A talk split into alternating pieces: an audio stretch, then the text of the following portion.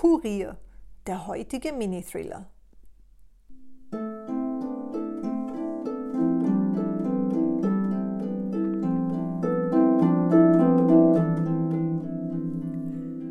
Ein ganz normaler Tag. Langweilig, anstrengend zugleich. Heiß, unausstehlich. Erwischt, durchgekommen? Was geht vor zwischen Urlauberinnen und Zöllnerinnen?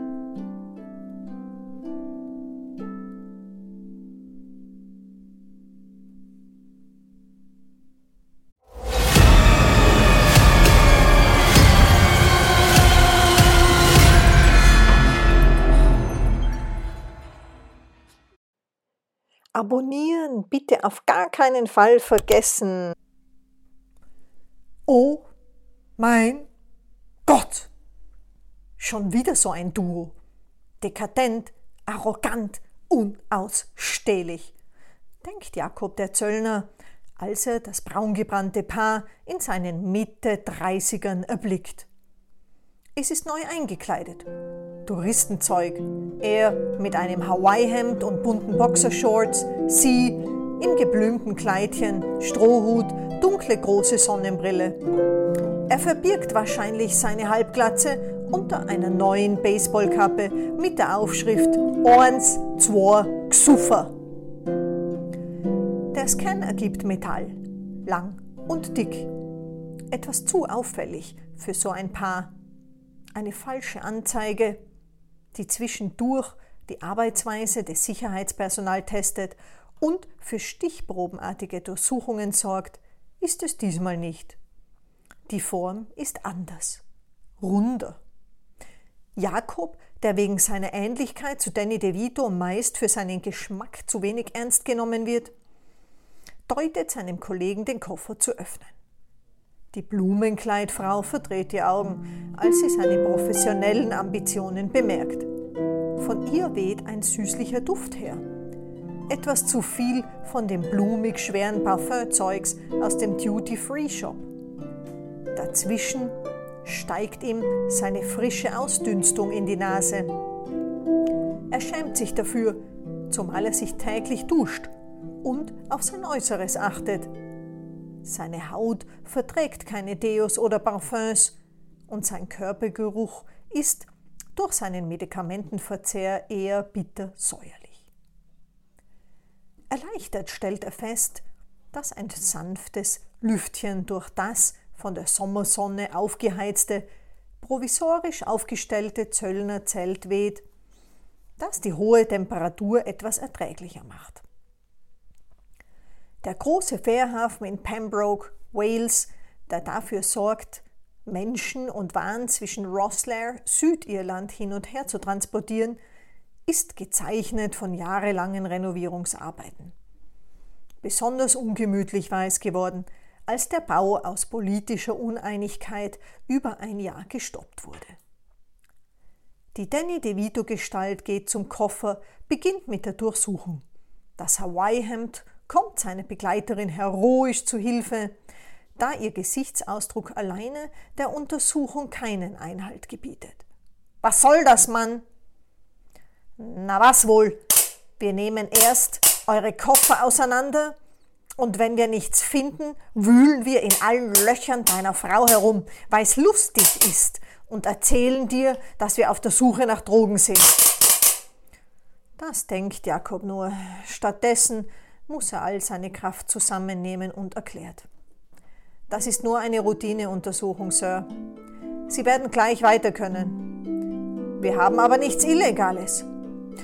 Es ist immer die gleiche Leier. Die harmlosen Touristinnen rechtfertigen sich. Meist denken sie tatsächlich, etwas gegen das Gesetz zu tun. Es ist ihnen nicht bewusst, was sie durch ihr Gerede alles verraten. Manchmal geben sie einem gleich preis, was sie haben und wo sie es haben. Eine Befragung nicht abwartend. Es kommt oft genug vor, dass wir ihre Ware ohne dieses Gezeter nicht gefunden hätten. Natürlich nicht, daher gibt es für Sie ja nichts zu befürchten und Sie können gleich weitergehen. Wir wurden hier aber noch nie untersucht. Das ist ja wie am Flughafen, da hätten wir ja gleich fliegen können.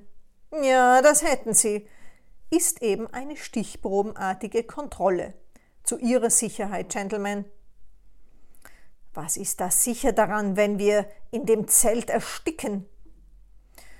Das sind die Konversationen, die dafür sorgen, dass weitere Sonnenbrände hinter ihm ausflippen, weil sie gezwungen werden, so lange zu warten. Ein paar Meter weiter hinten beobachtet, wegen der Sonnenbrille unbemerkt, Rebecca die Szene. Ihr Deckname wurde ihr von ihrem Auftraggeber gegeben. Er hatte nicht wissen wollen, wie sie in ihrem Pass heißt.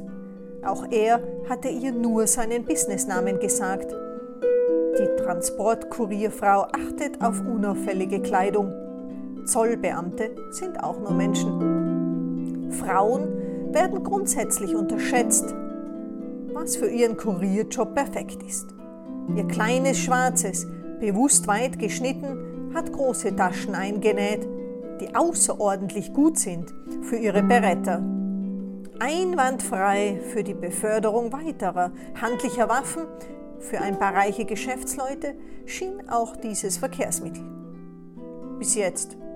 Stichproben, so eine Kacke. Die Chance ist 1 zu 20.000. 18 Mal hatte sie den Transport bereits durchgeführt, immer erfolgreich. Jedes einzelne Mal um 5000 Mücken reicher. So hatte sie ein angenehmes Doppelleben geführt. Nach dem türkischen Säbel, den sich das Paar als Souvenir mitgenommen hat, ging der Trott weiter. Ein Pensionistenpaar mit Wandsouvenirs aus Metall eine digitale Nomadin mit Metallhülle, um sich vor gefährlicher Strahlung zu schützen, ein Bierbauch, der auf sein Schweizer Messer am Gürtel nicht verzichten kann. Alle durften nach jeweils einer nervenaufreibenden Diskussion das stickige Zelt mit ihren Gegenständen verlassen. Er hasst diesen Scheiß. Warum ist er drei Jahre zur Polizeischule gegangen, um dann draufzukommen, dass ein Psychologiestudium besser gewesen wäre für das, was er da tut? Am Abend ist er immer völlig fertig. Um gesundes Essen kann er sich dann nicht mehr kümmern. Lenkt sich mit Pornos ab. Sein Frust ist tödlich für jede Art von Beziehung. Manchmal stellt er sich vor, wie er die Touristen lyncht. Daraufhin geht er dann zu seiner Therapeutin. Die macht das Leben einmal mehr für weitere vier Wochen erträglicher. Die Abstände zwischen seinen Sitzungen sind kürzer, wenn er wieder mal versucht, sich das Leben zu nehmen. Abwechslung würde ihm helfen, so meint seine Therapeutin.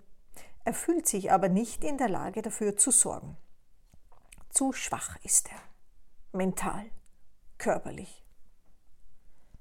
Das Gerät schlägt wieder an. Diesmal ist es auffällig, dass es zu keinem Streit kommt, kein Zögern. Die Lady passt nicht in sein Durchsuchungsschema. Nur Machos haben so ein übersteigertes Selbstbewusstsein, dass sie denken, sie kämen mit allem durch. Er fragt sich, ob er sich erneut so eine nervenaufreibende Konversation antut. Es reizt ihn aber. Die Situation ist anders.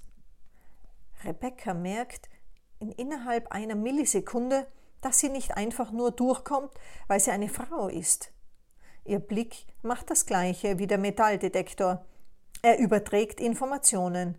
Diese bahnen sich in ihr Gehirn, welches Schlussfolgert. Er langweilt sich also. Ich könnte ihm eine Show bieten, oder er würde mich weitergehen lassen, wenn ich ihm verspräche, dass es bei mir weniger Fahrt würde. Schnell beginnt sie abzuwägen. Die Pistole ist gezückt. Die Augen von Jakob weiden sich.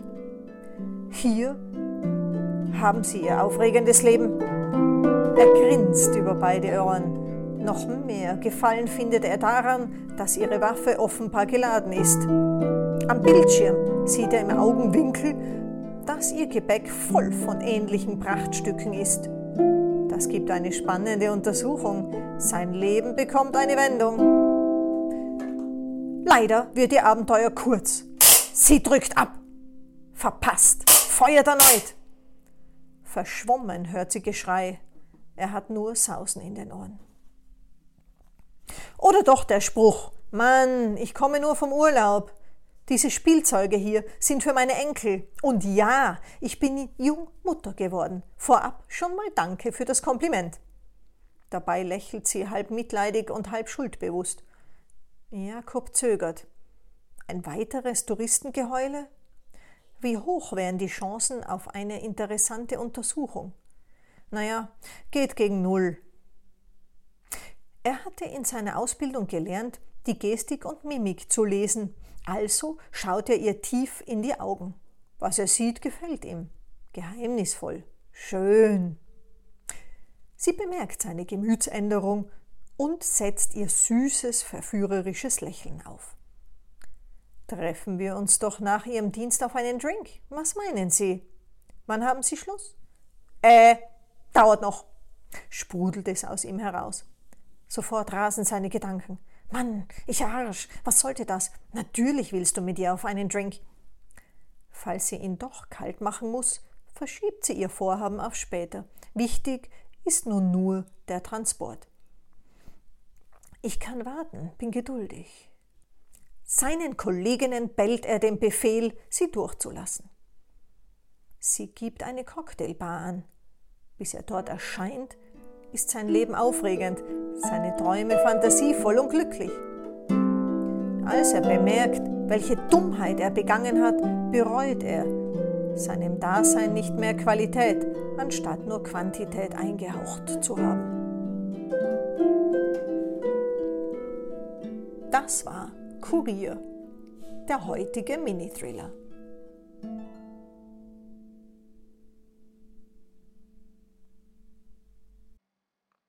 Über ein kleines Trinkgeld würde ich mich riesig freuen. Bitte wirf etwas in den virtuellen Hut www.buymeacoffee.com BQT Global. Einen weiteren riesengroßen Beitrag könntest du natürlich leisten, indem du likest, abonnierst und kommentierst. Lasse dir die neueste Version der Mini-Thriller immer direkt in deine Inbox liefern. Melde dich dazu an auf der Seite bqt.global/blog. Vielen herzlichen Dank fürs Dabeisein und bis zum nächsten Mal.